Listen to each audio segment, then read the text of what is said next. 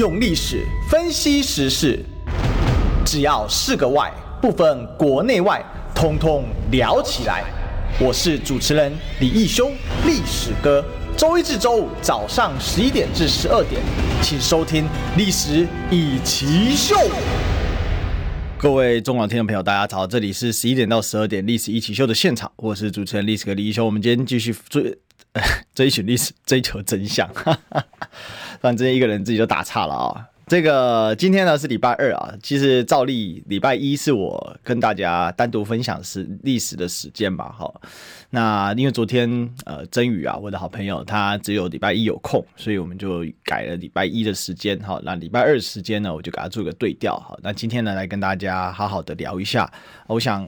呃，每个礼拜还是留点时间哦，跟我们的听众朋友呢，哈，彼此来做一点分享啊，会还是一个我比较喜欢的一个节奏了哈。那我想今天的题目是非常非常的硬核的哈，就是反共不反中，反中不反华啊。为什么今天提这个题目呢？其实主要是因为最近赖清德啊。开始在做一些路线上的调整。那大家也知道，我其实一直对赖清德的论述啊是非常有想法的。那这个想法其实事实上是因为他作为一个副总统参选，他理应啊接受最严格的检视。这个我应该，我我觉得我们应该要好好的来讨论一下赖清德他到底什么路线，因为毕竟他现在这个当选的机会还是最高的哈。好，那不过有一件心事跟大家做一点分享哈。礼拜天的时候啊，好，我非常的伤心呐。好，这个我算了一下，大概哭了四五次有啊。呃，我家的小宠物啊，啊，我有一只小乌龟哦，它是那种麝香龟啊，那叫做香香啊。然后结果呢，呃，突然礼拜天早上一看它凉凉了啊，就呃，它最后啊是沉在水里面，然后照它平常跟我这个撒娇的姿势呢看着我，结果我一看。眼神不太对，因为眼睛不会亮了哈。结果一一捞起来，发现已经过世了啊，所以就紧急的送到。后来我就赶快，虽然很难过，然后就赶快找这个动物的火化的部分啊，因为想动物也没有什么头七嘛，那就趁着它还鲜活的时候啊，然后就把它送去火化，顺便好好跟它道别啊。其实搬上来台北啊，那我就一直把它留在高雄，然后一直是我妈妈照顾。那我实在是放不下心啊，所以最后就把它带上了台北。结果没有想到乌龟也是会感冒的哈。那结果应该是并发肺炎。然后后来我们回去调查，因为它前阵子产生很多黏膜，但我们一直说要带它去看医生哦，然后一直没有下定决心，应该说时间一直不够。那结果啊，就这样就走了。哎，真的是难过万分啊！难过到我本来写一篇悼念文给他的，然后结果一直写不出来。所以大家好，这个虽然是小宠物啊，以前看人家宠物过世。都觉得那是小事啊，哦，对啊，结果没想到自己宠物过世啊，然后这么的难过，所以可以见得这龟龟陪我很久了，它是我退伍没多久，那时候我刚跟我老婆交往我就买了，然后它是在一二零一六年的一月买的，然后到今年啊，我算了一下，今年是二零二三年的五月了嘛，对，那所以已经也快七年了哈。实在是一份难以割舍的情感啊！那这种麝香龟很小只，大概十五公分以内，然后很可爱。好，龟壳的话大概就十公分以内，非常可爱，也不会再长大。然后有一点灵性啊，非常贪吃。就在台北之后，活力一直不太好啊，结果是我忽略它了。哎，这个这个，所以其实要跟大家讲说，有的时候，呃，有的时候这个自己哦，莫经他人苦，莫劝他人善。哦，这是深刻的体会了一次，呃，体会了一把哦，这个不太敢再养宠物了。小时候养宠物，但是好早好好小好小的时候，那时候也搞不清楚状况。那长大养宠物啊，哦，因为他是从结婚前陪我到结婚后，呃，我真的是把他当自己的小宝宝在养。我从好小回来，那时候大概只有半岁吧，因为他们一般出乌龟饲育场大概就是半岁哈，所以十二月一号买它，我那时候问那个是卖的人啊。卖的那个店家是连锁的，不过他们那个店员哦是水族专业，而且他自己本身就养麝香龟，所以他就跟我说这个大概半岁，所以我就把它推估他的生日是六月一号，我还很开心跟我老婆说，哎，你看我们家小龟龟，我都叫小香香，我说哎，你看我们家这香香，它也是双子座哈，因为我跟我太太啊，还有我老二啊，全部都是双子座，所以。这种一般乌龟可以，一般人工饲育环境活个二十到三十年是没什么问题啊。本来还在戏称说，不知道是他先死还是我先死，以后我儿子还要帮我养他。结果没有想到啊，这个来台北可能应该水土不服吧，因为高雄毕竟常温常常热嘛，还怕太热，还要开电扇给他。可是台北啊，这个确实，因为我们家上来孩子啊，呃我老婆啊，还有我哈，轮流大病啊哈。首先，因为我已经适应这个气候，但是我家孩子不适应，来了先兄弟先大病一场哈，接着我老婆也被感染是大病第二场，然后我也被感染哈，然后我们就全家一起大病。大病完好之后，我二我大儿子又得肠病毒，然后又传染给二儿子，指甲全部掉光。哎呀，真的是很惨啊！那你看人尚且顾不好，更何况是小动物。为了整他那一个，因为在台北空间很有限嘛，为了整他的那个他的乌龟缸水缸啊，花了我好大好大的力气啊，好想办法，花了好多钱啊，好几千块、上万块了吧？好，这好不容易整出一个位置啊，结果没想到他就这样走了。哎，所以真的真的很遗憾呐！哈，那我想，这当然也有人留言说什么，顺便可以炖乌龟肉啊什么。我觉得这种都太多了，哦，这个这种不是劝人的一种方法了，哈，对呀，那这个当然烧回来，剩下一个小小的骨灰坛，现在动物也有骨灰坛啊，然后那现在的这个动物的这种后事处理服务其实也不贵，呃，全部包了好包骨灰坛，然后才五千块，那你当然可以加一个呃要送别他的东西，像我就送他一朵紫莲花跟一副呃就是给地藏菩萨的金，好，这样加起来也再加上包一个红包给帮忙火化的入殓师。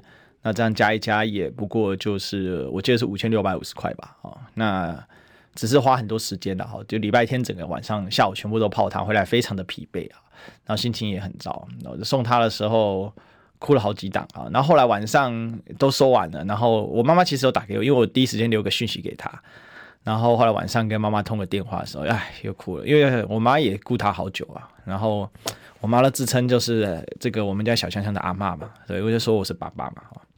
就这样子，所以很多事情呢、喔，人的心是软的啦，所以讲到这个还是鼻酸酸酸的哈，嗯，真的要好好的的大哭一场。我都还没有跟他好好过过生日啊，所以今年可能我也跟我老婆讲，今年我们现在比较有余力了，还是给他过点生日吧。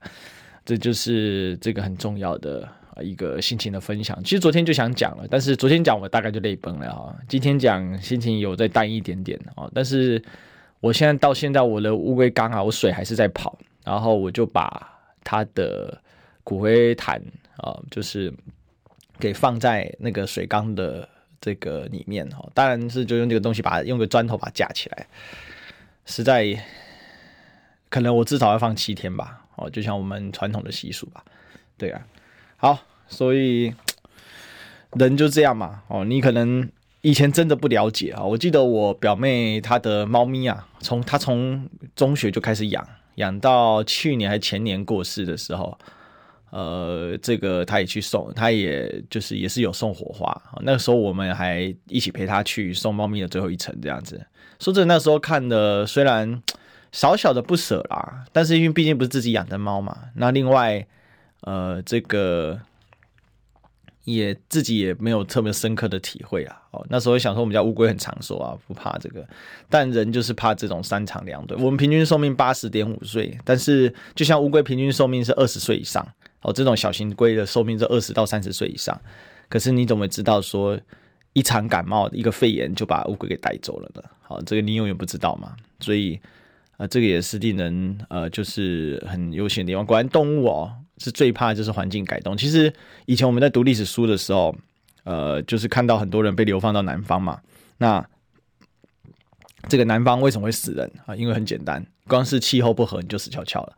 那像这有个大文豪啊，被流放到南方都没事。啊，这个还蛮长寿的啊。这个人叫苏东坡，啊到了海南岛也没有，他被放流放到琼州，为什么？因为苏东坡本人是四川人。哦，那四川的环境本来就不是一个很友善的，因为四川很热嘛，很闷呐。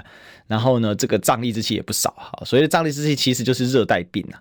哦，那所以苏东坡呢流放到南方呢没什么事情，这个是他这比较独特的地方啊。那大部分的话，北方流放到南方，南方人流放到西方、西北方啊，基本上。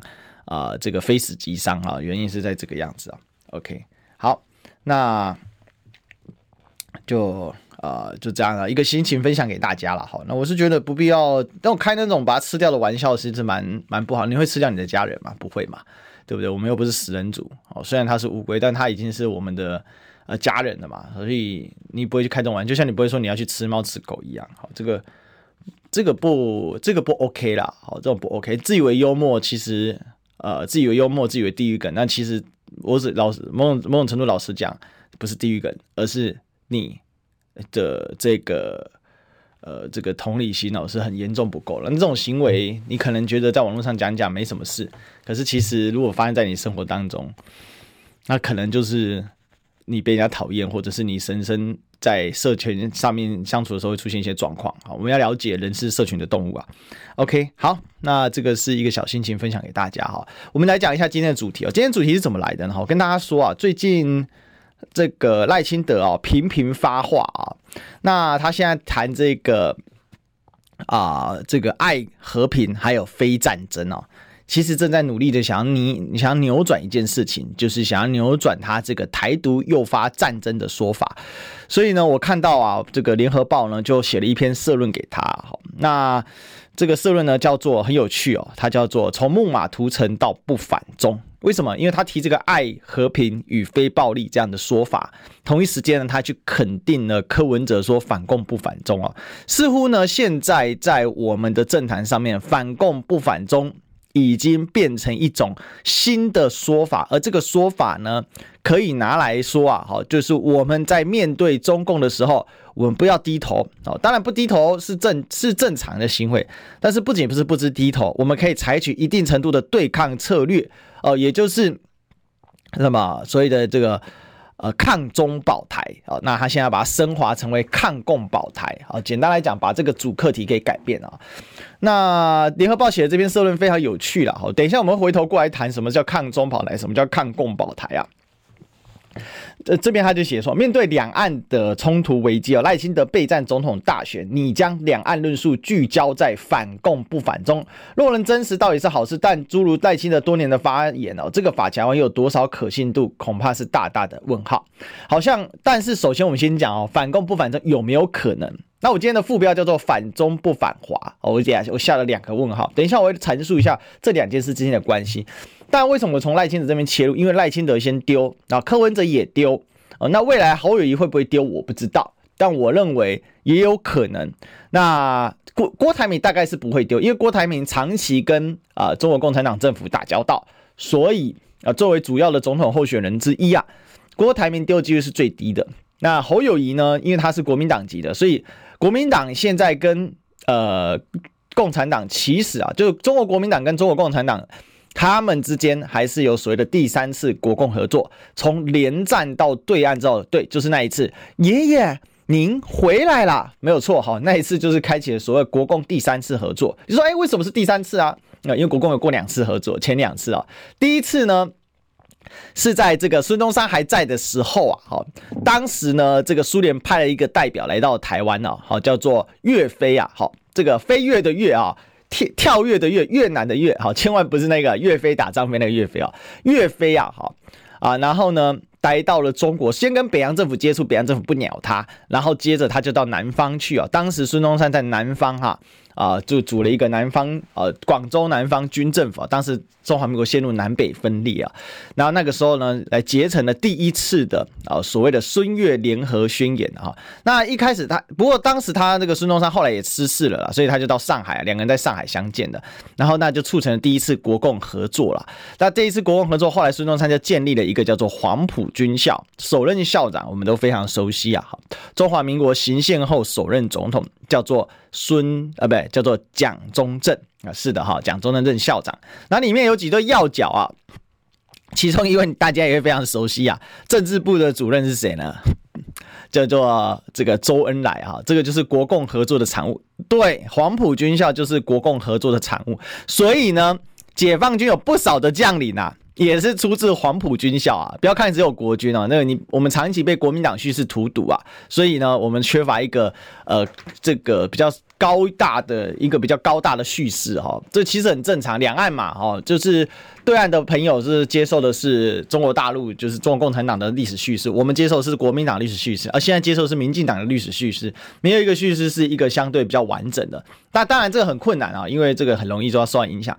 那这就是所谓的第一次国共合作。那到什么时候结束呢？哈，其实啊，就到了这个呃第一次的所谓的剿共开始啊，就是所谓宁汉分裂啊，那当时蒋介石啊在上海另立的这个所谓的党中央哦，跟在武汉的呃就很有名啊，国父啊后来变成大汉奸嘛，叫做汪精卫啊，当时所谓宁汉分裂啊，就是因为这个清共啊清党的问题啊，所以这是第一次国共的呃第一次国共内战就开始了，所以国共合作接着国共内战，然后打打打打到西安啊，打到西安事变的时候，张学良以兵谏嘛，好。啊，将张学良、杨虎城啊，东北军、西北军联合兵谏啊，发动了这个七这个所谓的西安事变啊，最终促成了国共第二次合作，呃，一起来打抗战。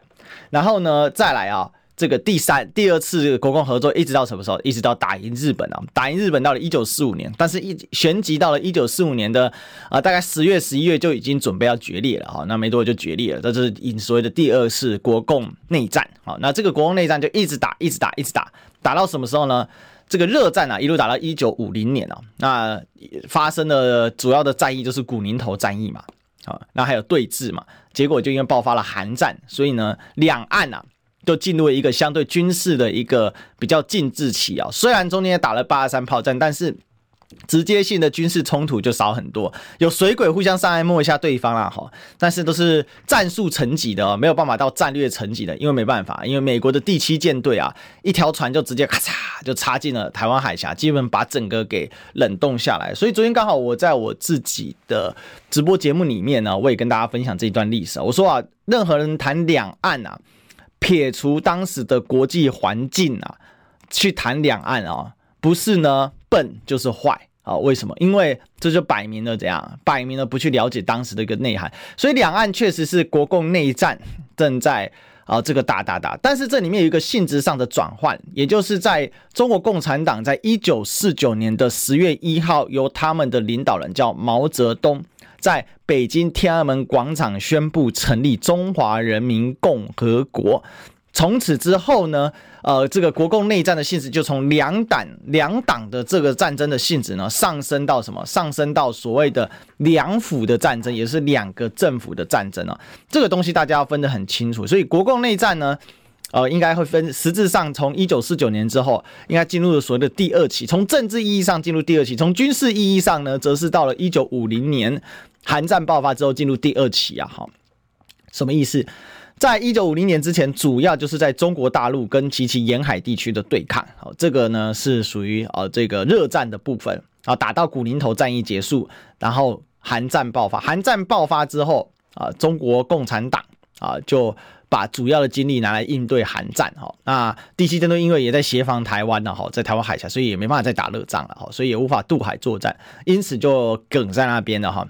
那同一时间呢，一九四九年的十月一号的时候，因为随着中华人民共和国政府的建立，所以呢，两党内战变成两府内战，也就是中华民国政府对抗中华人民共和国政府的一个这个战争，但性质上并没有改变，性质上依然是争夺所谓中国的正统政统治权之争啊，哈，或者是属于从争夺这个中国的中央政府的代表之争啊，哈，它的性质是没有改变。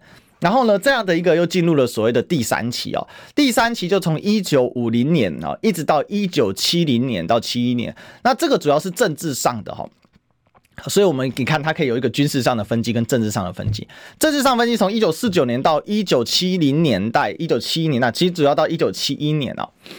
哦，一九七一年一这个差异在哪里？因为一九七一年联合国二七五八号决议文，中华民国正式丧失了在联合国的代表的这个机会哈。那这个代表的呃这个代表的机会丧失之后呢，啊由中华人民共和国的这个政府啊，主要就是北京政府来取代了台北政府啊，在联合国的呃这个代表的权这个权利啊，也因此啊造就了一个问题，就是在政治上又转向了一番。啊，原本呢，在啊这个政治上呢，国际的这个中国代表权一直牢牢掌握在中华人民中华民国手里啊。好，在从这一刻开始呢，被中华人民共和国给取代了。但是促使这件事情的发生，其实呢，主要啊是啊，主要是为什么呢？哈，主要是因为。啊，这个美国的作动，好，那美国为什么作动？因为美国当时要联中制苏，啊，因为苏联跟中国在六零一九六零年代啊，随着史达林的呃过世啊，啊，这个赫鲁雪夫采取的是所谓反斯大林啊，一般在中国又称为所谓的修正主义啊，这样的状况之下呢，所以造就了一个状况，就是啊，这个中苏反目嘛，啊，那这个中苏反目的结果啊，就中苏决裂的结果呢，就变成说，美国觉得中国当时的中华人民共和国是一个很重要的力量，可以联中制苏，因此才有了一九七零年代、七一年代由基辛格还有时任美国总统叫 Nixon。所发起的乒乓外交，所以这些事情都是一些历史要讲得很清楚啊。所以从一九七一年之后就转入了啊、下一期啊，有认为是转入了所谓的第三期，也就是说从两党对抗变成两府对抗，变成什么？变成啊这个，尤其对台湾来讲了哈，我们的主客又易位了哈。这一下主客易位是在政治上的主客易位，也是代表权之争啊就落幕了，因为我们接下来要争代表权也争不了了啊，所以接下来呢就是。这个中华民国的存活之战的哈，在政治上的存亡之战啊，因为你只剩下怎样？你只剩下台澎金马，退此一步，即无实所啊，所以这个方法就开始改变。然后呢，两岸的政治兵戎啊，哦，就在什么时候进入了下一个阶段呢？其实呢，就是到了九二共识之后，那两岸呢准备进入下一个阶段，也就是说，在九二共识的基础上，尤其在什么时候？啊，尤其呢，好，这个呃，在这个两岸逐步开放之后，那这个就没有一个很明确的分界，它是一起一起慢慢改变的哈，所以就进入了两岸怎样，政治上搁置争议，这个事务上创造双赢，好，所以这是一个很神奇的事情。但在这个中间呢，我们既没有签订任何的协协定哦，那些协定什么九二共识不是协定，它是一个政治谈判的结果，我这一定要跟大家厘清了哈，我们两个。敌对的政治势力啊，好，敌对的政治团体、武装团体啊，哈，在进行啊这个关系的厘定的时候，它会有三种，主要有三种方式。第一种叫做停火协议，停火协议呢，通常会有实现性，然后的做法呢，就地安置，然后呢不发枪炮，这叫做停火协议，也就是不准开枪。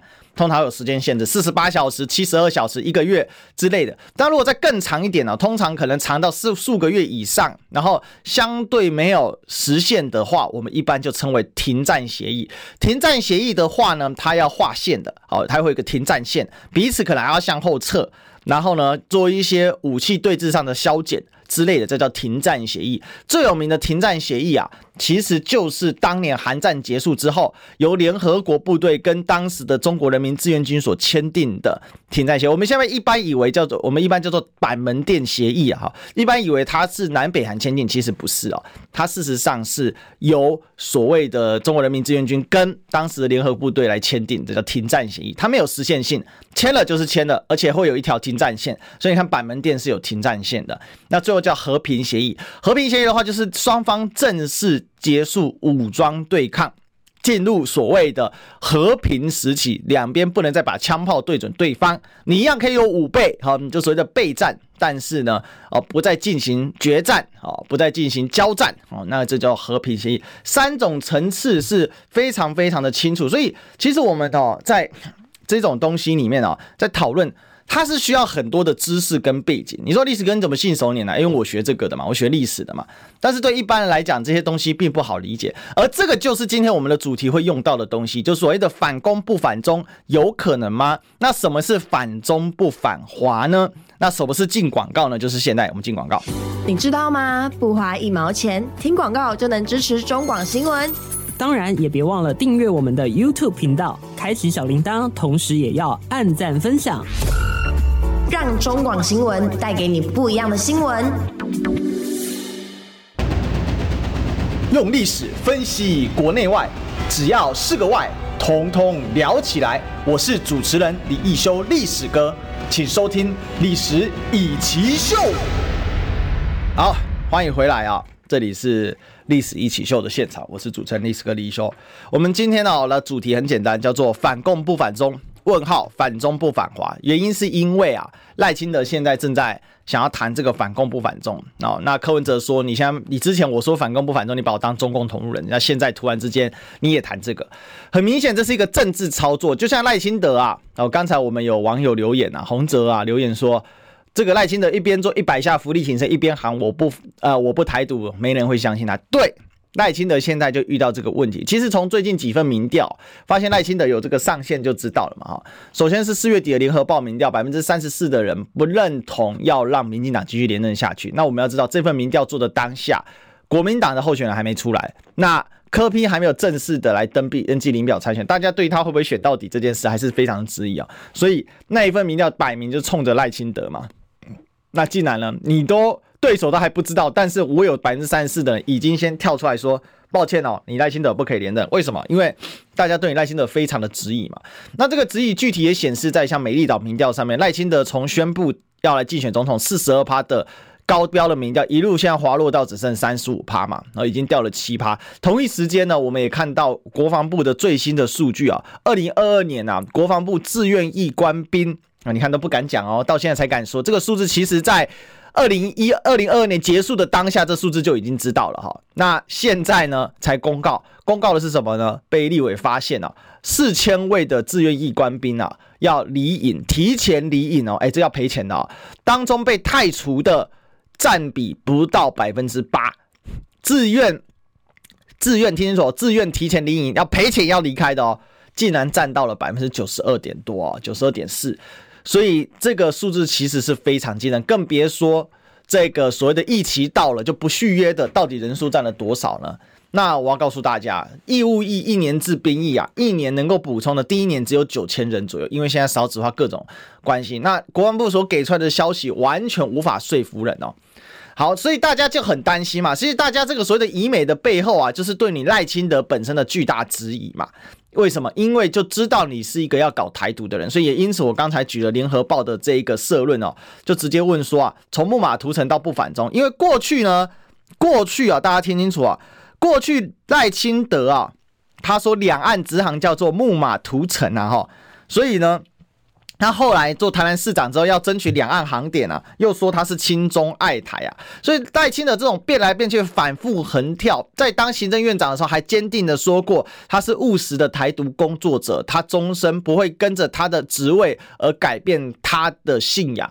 然后呢，也曾经说过他要特赦陈水扁，结果陈水扁现在他儿子出事了哦，陈志忠现在因为洗钱案入狱，未来也不能再担任公职的可能性非常的高，因为我们现在正在修这个呃这个选罢法里面，针对哦你有担试涉洗钱者，终身不得再参与公职选举这样的状况，陈水扁认为是对他们家族的政治的终结嘛，那因此因此哦，结果就造成什么？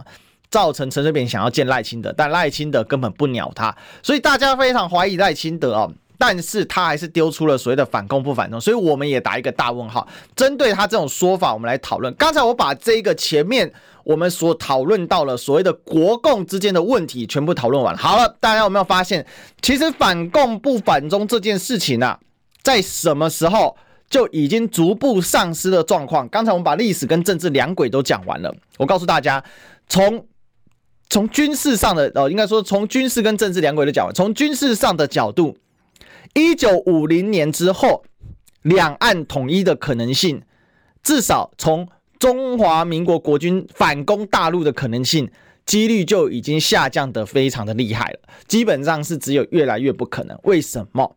因为在冷战时期，一九五零年到一九九一年，哦，一九九零年。基本上你没有完成哦，那当时为什么不能完成？因为冷战时期两岸是对峙，而美国是拒绝你反攻的。其实老蒋有几次啊，包括在文革时期都想反攻啊，美国是直接反对阻止啊。后来蒋经国甚至一度想要发展核弹，当时啊，世界上有三大边缘政权结合成为所谓的核子小联盟。好，什么叫核子小联盟呢？三个，哪三个呢？新生建国的以色列，哦，因为一直在打中东战争，对自己的生存啊，非常的没有保障。另外一个，全世界最孤僻的，搞严格种族隔离的南非，还有另外一个叫亚细亚的孤儿，叫做中华民国在台湾。这三个哦，就是非常的孤儿，都想搞核弹。所以呢，一度呢，南非有世界最丰富的铀矿，然后呢，以色列有最先进的技术，而台湾呢，这个啊也有非常发达的技术，所以三者之间呢共同来结盟啊。那结盟之后呢，以色列搞出来了哈，一九七几七零年代搞了一个帆船座事件啊。那后来呢？好，很有可能它已经是有核弹了。南非也确实有一度拥有七颗到八颗，只是它投射是不行的。但是呢，因为一九九零年代预示到当时南非的国民党，哎，对，也叫国民党。南非国民党呢，啊，担心呢，啊，一旦啊，他们白人政权瓦解啊，很有可能这个核弹会没有办法很好的处置。所以呢，当时在欧洲。这个列强的主导之下呢，南非自废武功啊，销毁了所库存的啊这个核子弹头啊，而台湾则不一样，台湾呢则因为啊哈，当时中研院的副院应该是中科院还是中研院，我忘记了哦，中科院哈，中科院的副院长哈，叫做呢这个张宪义啊，这个背叛背叛国家啊，背叛祖国啊。被美国人策反啊！从此之后呢，清大核工系里面那一个试验的那个核子炉啊，被封炉，然后整个被抄走。当时就是因为蒋经国刚刚啊这个过世啊，就这样子啊，所以这是李登辉是完全无法抵抗啊，李登是完全无法抵抗，所以从此之后台湾就没有这个核子弹。所以在这样的情况之下，其实讲白了嘛，冷战结束，这个应该说一进入一九五零年代，基本上反攻大陆就在军事上。他就是越来越无望嘛，哦，那在政治上面呢，已经从中国共产党跟中国国民党的国共对抗，到了一九四九年十月一号之后，中国共产党成立了所谓的中华人民共和国之后，已经进入了两府对抗的时代，政治上已经转换成两府对抗。那我就问一个问题啊，那请问你的所谓的反共不反中是在反什么？反的是中国共产党还是中华人民共和国呢？啊，是哪一种呢？是哪一种状况呢？所以，其实反共不反中的建基的逻辑在哪里？你在军事上，你没有办法把所谓的中国国、中国共产党跟中华人民共和国剥离，因为你一旦没有办法反攻，你就没有办法把中国、把中国共产党跟中华人民共和国给拆开嘛，对吧？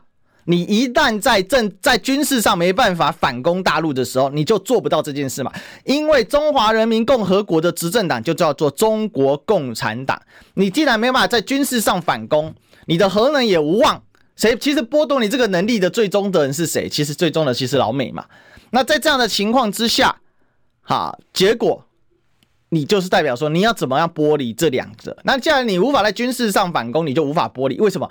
因为反攻不反中，你不反的是中国嘛？不反的是中国什么？那中国是由什么构成的？土地、政府、人民、主权，这这几个构成的嘛？那主权当然谁打胜谁有主权吧？政府，中华人民共和国政府，你把他赶走，那你是不是就回来了？所以中国所谓的反攻不反中，不反中这件事情，其实不反的是中国的土地跟中国的人民嘛？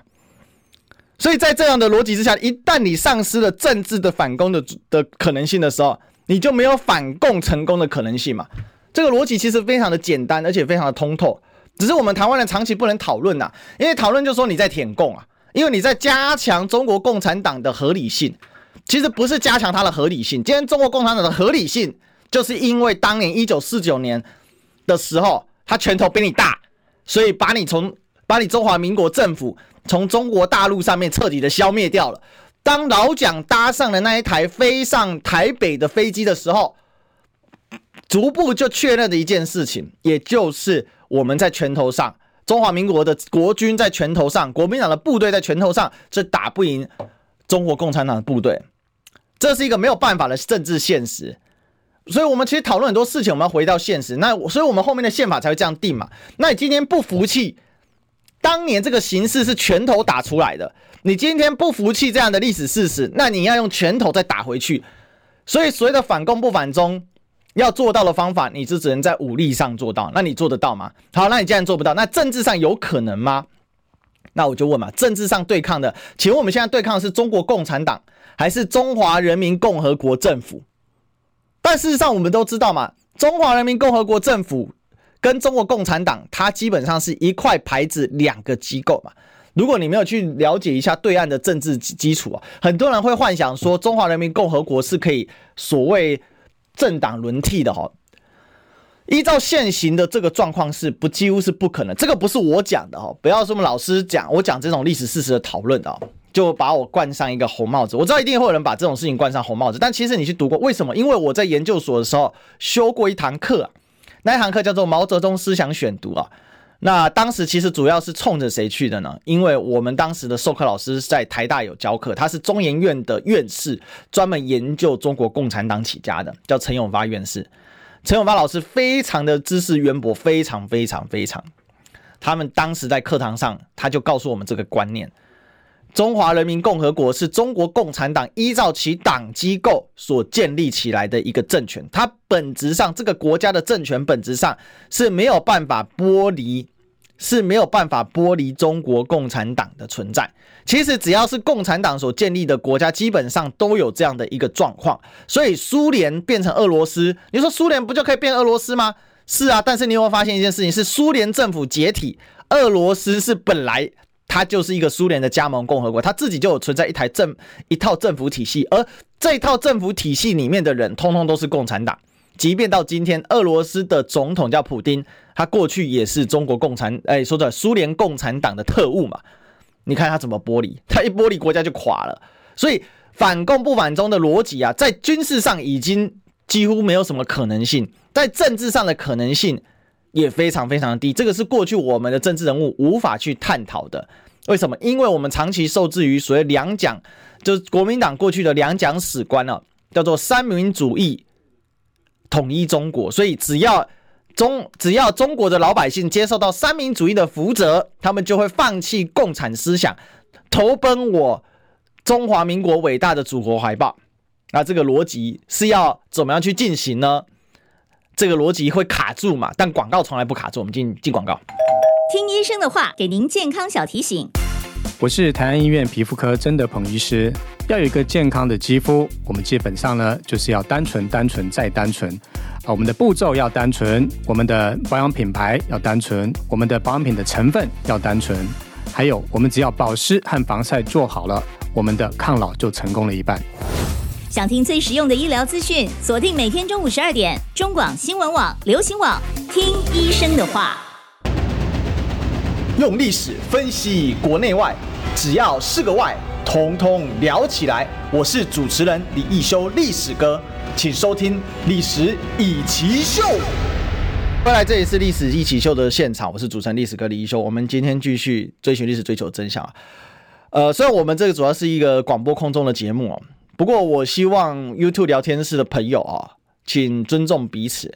哦，像刚才有一位叫 PTO 的。哦，我我这边严词警告你，我很少在我的广播节目上严词警告。哦，你在那边讲你的智商真低，我给你最后一次机会。哦，如果你再讲一次，你就永久的会消失在中广的聊天室里面。好，你就自己看着办，好不好？我希望大家是非常平和的去讨论这个。那但是如果是在那边说，因为台湾人不了解对岸是很正常，正如对岸的朋友不了解台湾的选举体制在，在讲什么，常常在讪笑我们的选举体制。我说真的也是大可不必啊。两岸的体制本就不同，历史进程本就不同。我们的选举制度为什么我们会有一些自信存在？那是因为我们在这个样的选举制度里面，我们习于这样的选举制度，我们也喜欢这样的制度，这很正常。你不能，我充分尊重事实，我也充分的追寻在事实当中，我们该如何基于事实来做讨论跟进展，这是一个很理性的过程。但是你也不可以去否认人家的情感。啊，我觉得这个是一个非常很基本的一个逻辑啊，就像我的乌乌龟过世了，好，然后上天堂了，结果还是有人在聊天室里面叫我把它煮来吃，这是什么样的道理？啊，我想如果两岸是这样的一个情况之下，那也那也就不用谈了啦。啊，我想今天今天中华人民共和国啊，今天所代表的中国中国大陆之所以可以走到世界去，其实更多靠的是善意，而不是武力。其实世上也基本没有靠过武力嘛。而是靠的是善意，什么“一带一路”啊，啊，什么金砖五国啊，哦，这些东西靠的都是善意，善待你的朋友，不管他跟你是什么样的关系，好，团结一切可团结之力量。我想，亚洲人最主要的压力绝对不是来自于亚洲人的内部，两岸最主要的压力并不是来自于两岸的炎黄子孙。两岸最主要压力应该是来自于外部，也就是为什么台湾问题依然到今天仍会存留。原因其实很简单，因为这就是当年中国衰落的结果所造成的。因为在一八九四年中日之间打了一场甲午战争，在一八九五年的乙未割台战役当中，中国是彻底的失败，而因此从此台湾被剥离了五十年。好，是这个样子。好，那。啊、我我觉得，我想大家要彼此去尊重彼此的差异，基于这个差异的尊重，基于事实的讨论，才会创造彼此能够谈判的一个基础。哦、这个是一个很重要，那能够理解的基础。所以这些东西都是要透过讨论来的。在台湾其实很少有节目对于对岸的制度进行清楚的描述啊。那我是少数愿意去做这件事情的人，我也很非常的幸运，有在这个陈永发老师的。门下有学习过，虽然我当年不是一个很认真的学生，必须承认啊，因为确实因为中医院太远，但是我还是有尽量的去把我们当时所学习到的啊，我也很幸运，当时两岸是相对处于一个和平的状态，所以有不少的陆生来到台湾读书，然后也有中国共产党的党员哦，当时在我们的课堂上，所以他们给我们讲解了很多对岸的一个实务上如何去操作这一套制度啊。那我想刚才也在广告期间，我们也讨论到，一定会有人说那。到底是怎么一回事？共产党的这中共，你不是说中华人民共和国的公务员不一定要党籍吗？可是你又说共产党领导中华人民共和国，其实逻辑很简单，它不是党大于国，它是党国，也不是一体制，哈，它是党以党领国，但是党国呢又是在一定程度上的一体，但是又不是完全好。国家你有两套机构，一个是代表人民的人民大会，另外是代表所有政党的政治协商会议，政党协商。一党，这个一党领导，那就是中国共产党领导。那各政党代表各利益团体一起来讨论，然后交由共产党来进行执行。那这里面呢，如果你是省长、县长，一般的所谓的公务机关的体系的哦，那你可以不具备中国共产党党籍。但如果你涉及到决策权，因为由决策者是谁，就是中国共产党，所以。你是党委书记啊、省委书记啊这种，那就必须具有党籍。他的逻辑是这样。好，我们今天不要花那么多力气，只是单纯解释中国共产党的这个制度啊。所以我要讲的是反共不反中。那你要走到所谓的理论的内核的时候，就是这样。否则的话，你的所有的讨论都是建基于一种想象。那基于建基于一种想象，那所以这就引到我第二个主题。我的主题叫什么？叫做反中不反华。其实台湾所谓的反共不反中，就是反中。不反华，为什么这么讲呢？因为讲白了嘛，你所不想反的是中华中国的国国土，中国的人民嘛。那中国国土其实中国人民，那叫什么？那叫做华夏大陆。中华这所谓中国人在民族在文化，中国是一个民文化上文明上的民族。我要这个这个也要另外再讲一下。西方人主要是以血统的观念制度啊，来定义他的民族的取向，所以他们很重视这个人这个所谓的人类学，尤其是 DNA 这些的研究。但是在中国的这个历史进展里面，我们都很清楚的知道，中国人的概念是不断在被放大解释。最早是炎黄子孙，后来叫做华夏哦，到了周朝的时候叫华夏。炎黄子孙就是三皇五帝时代嘛，然后再叫华夏。华夏呢，就像。孔子的那句名言嘛，“唯管仲，吾其披发左衽也。”为什么？因为管仲当时尊王攘夷呀。如果没有管仲的话，我要披发左衽。那什么？右衽是当时的华夏人民的风俗，左衽那就是什么？那个就是我的文化被统过去了。所以到后来有汉朝、唐朝，所以中国人又称汉人，也称唐人，因为都是强大的朝代。那它就是一个文化文明不断在扩展的过程。